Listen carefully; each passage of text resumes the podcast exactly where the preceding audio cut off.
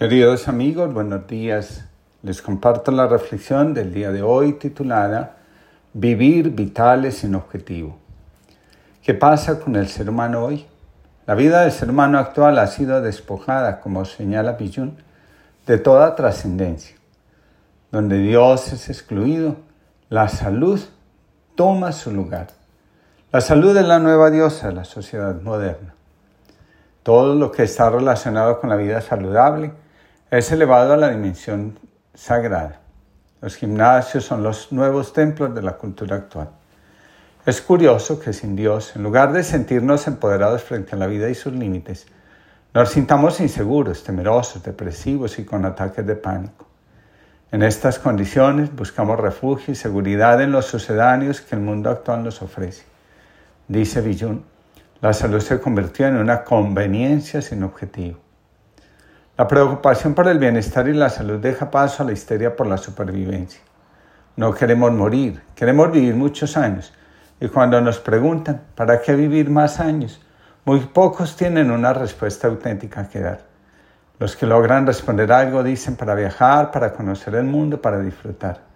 Puede que físicamente estemos mejor, pero también es cierto que la enfermedad mental y espiritual va cada día en aumento. El vacío existencial, si no se atiende debidamente, causa, muchos estragos en la psique y en la sociedad en general. La separación entre vida, espiritualidad y misterio rodea de rigidez la vida y por momentos la vuelve intolerable. Los fatigados miembros de una caravana llegaron por fin a un oasis y se dispusieron a descansar. A los diez minutos y en medio del silencio oyeron una voz que lastimosamente decía, ¿qué se tengo? ¿Qué se tengo? El jefe de la caravana mandó a un hombre a ver qué ocurría. A su regreso dijo, es solo un viajero que también trata de descansar, pero que no puede por la sed. Dadle agua, ordenó el jefe, así podremos descansar todos. El enviado llevó una odre de agua al sediento, que éste bebió con deleite. Pasados otros diez minutos, y de nuevo en medio del silencio de la noche se escuchó la misma voz quejumbrosa.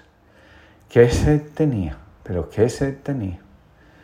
La psicología profunda reconoce el carácter religioso del alma, es decir, acepta que el alma para mantenerse sana, conectada con la vida y consigo misma, necesita el misterio.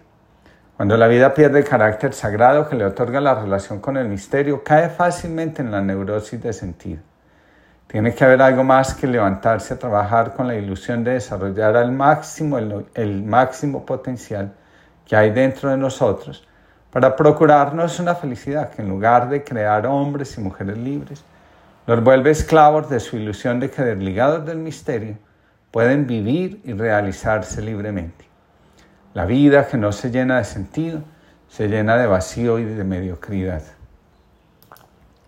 El exceso de positividad y el anhelo de alejar de la vida cualquier expresión de la negatividad pueden no solo desconectarnos de nuestro centro vital, sino también confundirnos con respecto a nuestros deseos más auténticos y profundos.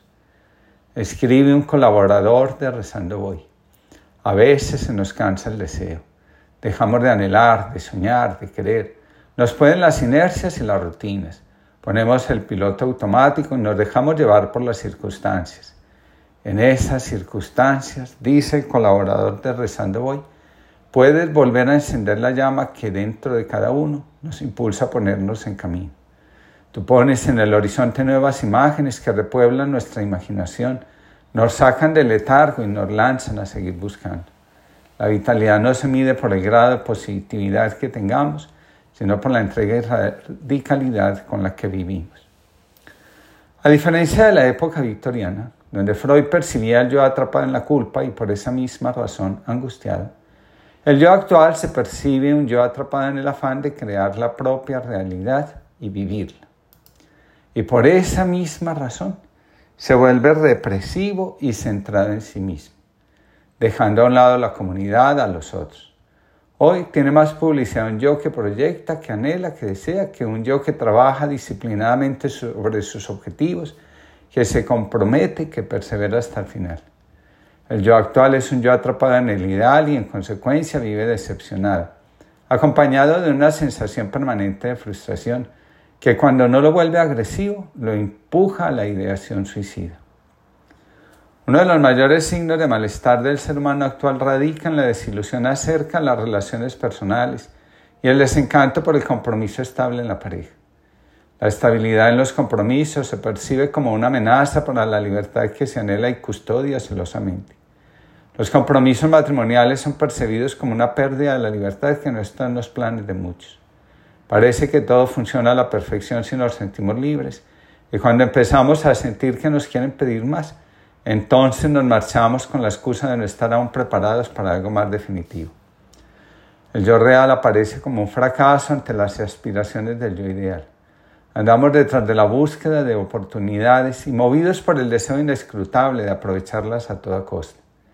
En esta dinámica, las personas se autoexplotan y terminan siendo víctimas del agotamiento, la desconexión y la depresión. Escribe Billun. El proyecto termina convertido en proyectil. La libertad que anhelamos y buscamos termina convirtiéndose en nuestra mayor fuente de angustia y de desespero. El deseo de salir victorioso nos quebranta y aleja de cualquier victoria posible. La depresión, los comportamientos agresivos y la pérdida del interés están presentes como el resultado de una vida centrada en el afán de producir y alcanzar los propios sueños a costa de lo que sea. Cuando quiero ser libre a toda costa, ya estoy comenzando a maniatarme. Cuando persigo mis propios deseos, me estoy encadenando. Hago lo que no quiero hacer, estoy a merced de mí mismo. Y cuando al fin pienso que soy libre, mi libertad se convierte en una carga porque tengo que tomar decisiones que soy incapaz de realizar. Y mi libertad se convierte en, en una nueva prisión. Solo puedo hallar libertad en los lazos que me atan a ti. Ulrich Schaffer que tengamos todos una linda jornada y que sepamos conservar nuestra vitalidad y también la estabilidad de nuestros compromisos.